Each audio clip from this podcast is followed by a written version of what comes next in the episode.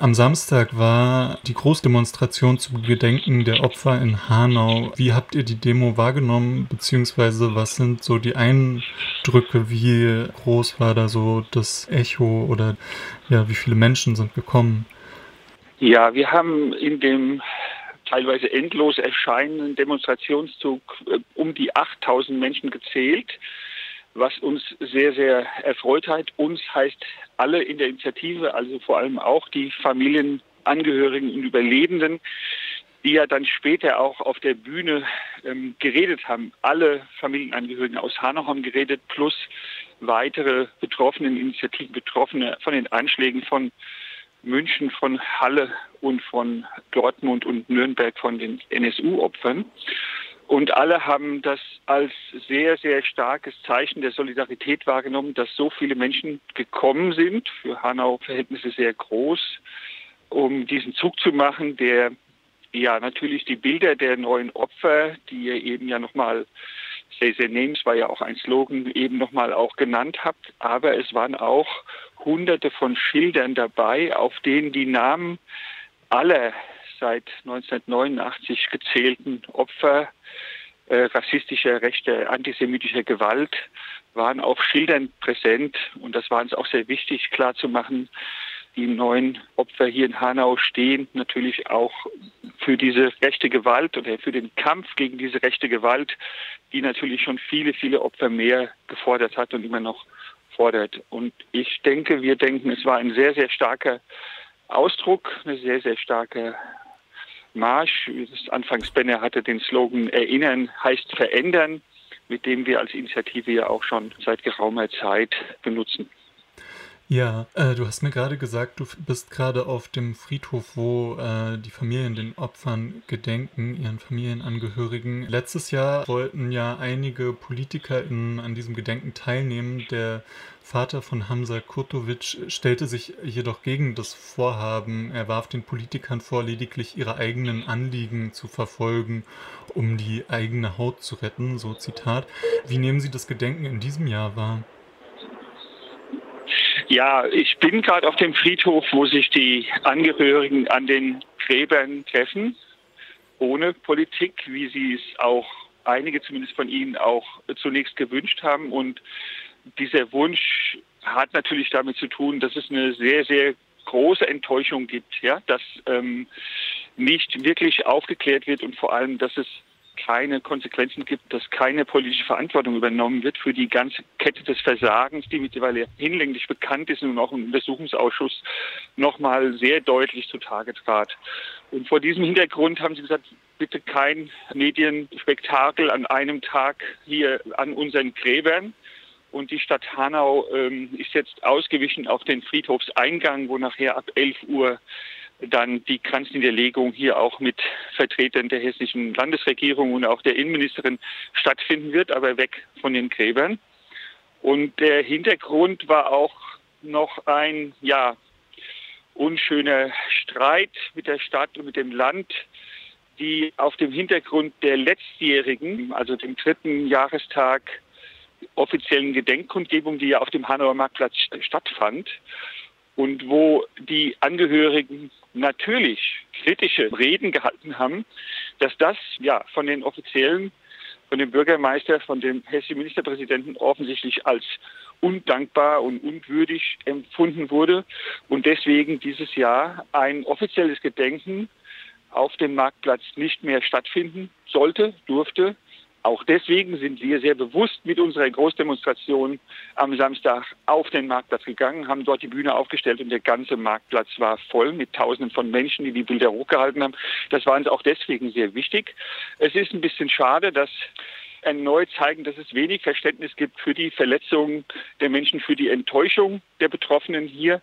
Keine offizielle Gedenkkundgebung überhaupt noch zu machen, sondern es wurde quasi alles abgesagt, bis auf diese Kranzniederlegung. Wie sieht denn Ihrer Meinung nach, äh, gerade wenn vielleicht dieses politische Spektrum ein kleines bisschen außen vor gelassen werden muss, aus eben gesagten Gründen, wie würde dann ein gerechtes Erinnern an die Geschehnisse in Hanau Ihrer Meinung nach aussehen?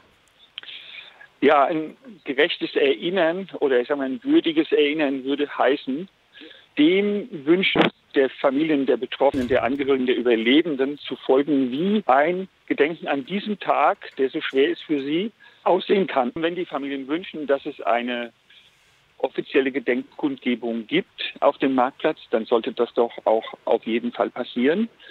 Es geht aber auch, wie gesagt, nicht nur um den einen Tag. Es geht um das, das Erinnern auch verändern heißt. Ich habe es eben gesagt schon als zentraler Slogan, der ja bedeutet, wenn wir das ernst meinen, das Erinnern, und es wird ja immer bei der Politik auch von Hanau als Zäsur geredet, dann muss diese Tat auch Konsequenzen haben. Und die sehen wir leider bis heute nicht.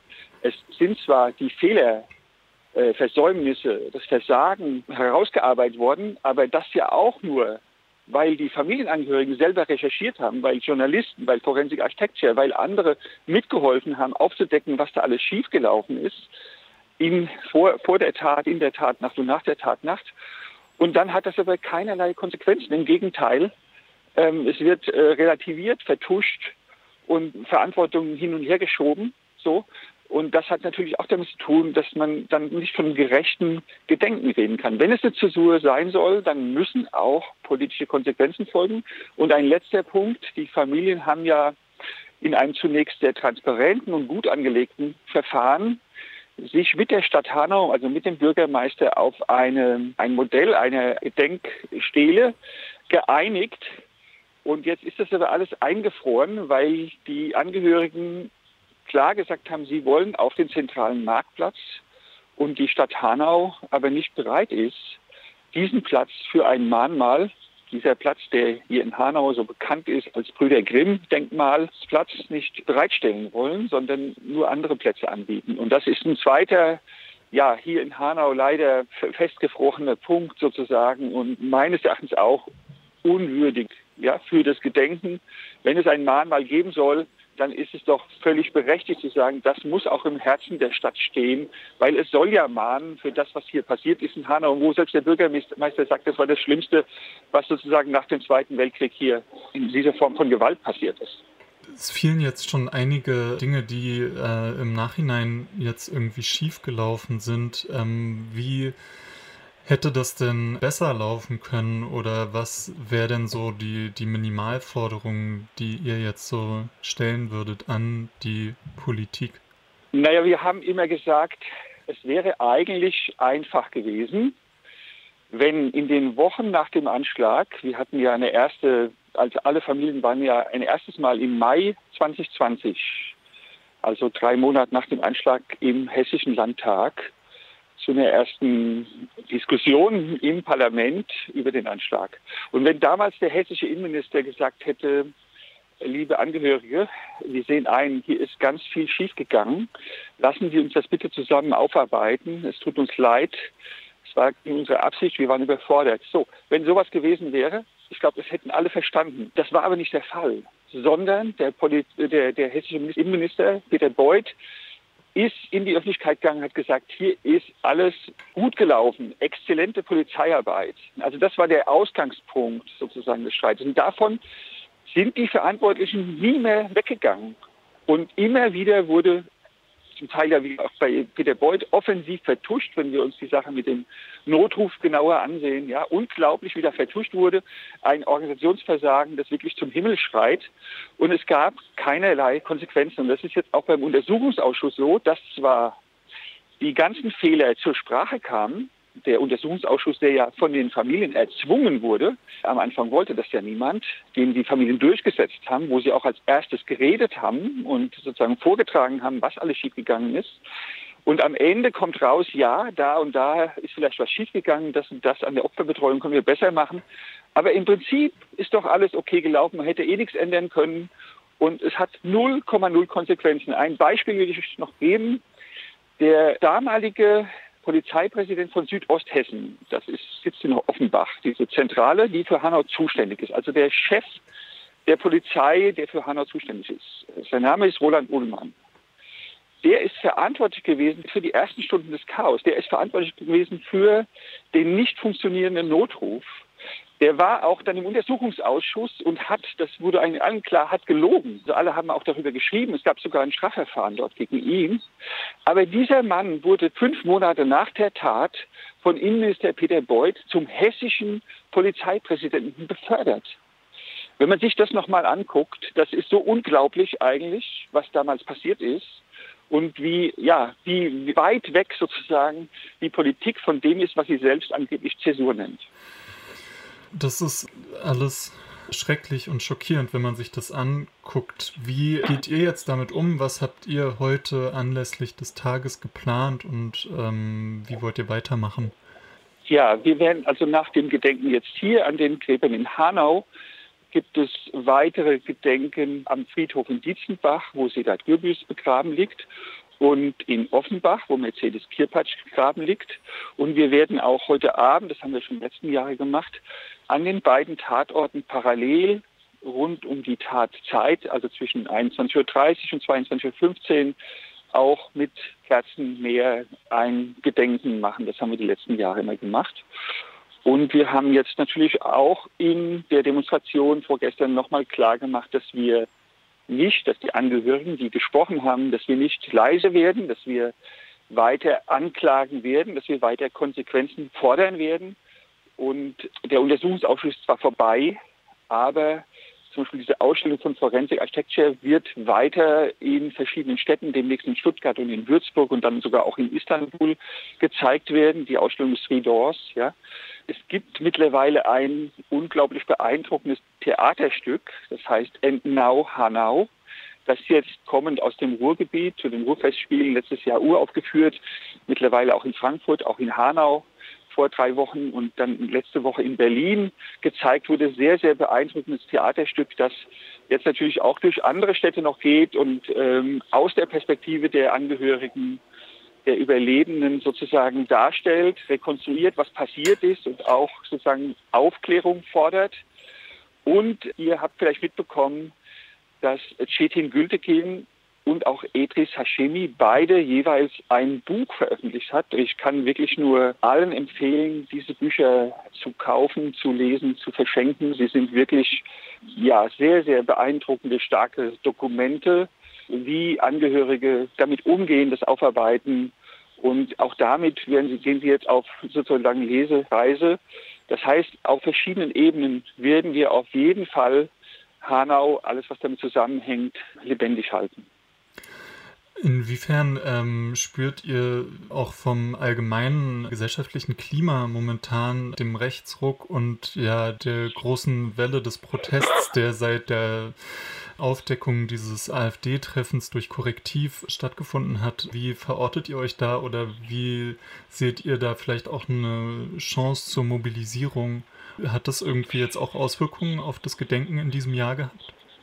Ja, auf jeden Fall. Ich würde auch glauben, dass die viel stärkere Beteiligung an der Demonstration am Samstag, also am 17.02., auch sicherlich damit zusammenhängt, dass sehr viele Leute sensibilisiert oder mobilisiert sind.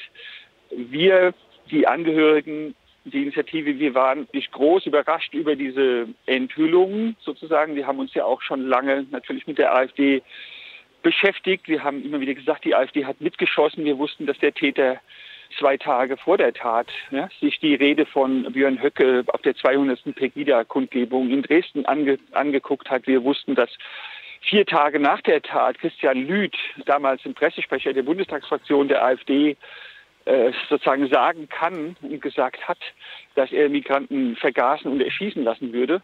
Also es gab die Kampagne gegen Shisha-Bars von der AfD auch in Hessen hier und so. Also wir haben diese Bezüge ja schon länger und immer wieder hergestellt und haben natürlich jetzt auch, in Hanau gab es auch eine Demonstration gegen den Rechtsruck, wo auch Familienangehörige aufgetreten sind und natürlich diesen Zusammenhang hergestellt haben. Und alle Angehörigen haben und verbinden natürlich mit diesen Massendemonstrationen jetzt auch die Hoffnung, dass diese Verbindung hergestellt wird und dass sich das auch überträgt sozusagen in die Unterstützung der Betroffenen in ihren Kämpfen um Erinnerung und, und Aufklärung. Und wie gesagt, in Hanau hier auf der Bühne ein starker Ausdruck davon, dass die Vernetzung der betroffenen Initiativen, die sich in den letzten zwei, drei Jahren noch mal stärker entwickelt hat, also dass eben auch Menschen aus München, aus Halle, aus Dortmund, aus also von den NSU-Opfern äh, hier zusammengekommen sind, wo ja auch in vielen Fällen nicht alles aufgearbeitet ist oder es wirklich an allem fehlt oder auch diese unglaubliche sogenannte Opferentschädigungsgesetz, das unbedingt, unbedingt überarbeitet werden muss und einen ganz anderen Charakter kriegen muss, also die Menschen nicht äh, sich rechtfertigen müssen noch, wie, wie traumatisiert sie sind, damit sie äh, irgendwelche Entschädigungsleistungen bekommen können. Also das ist an so vielen Stellen so viel zu tun. Und die Hoffnung natürlich jetzt mit diesen Massenmobilisierungen, dass äh, mehr Menschen begreifen, diese betroffenen Perspektive folgen, zuhören, verstehen, was da los ist und die Menschen unterstützen. Und in diesem Sinne erinnern heißt verändern, heißt einfach auch, dass wir das wirklich aufarbeiten, aus diesen Fehlern gelernt wird, dass das anders gemacht wird und das, was die Familien hier immer wieder formulieren, niemand soll erleben, nochmal erleben, was wir in dieser Nacht erleben mussten.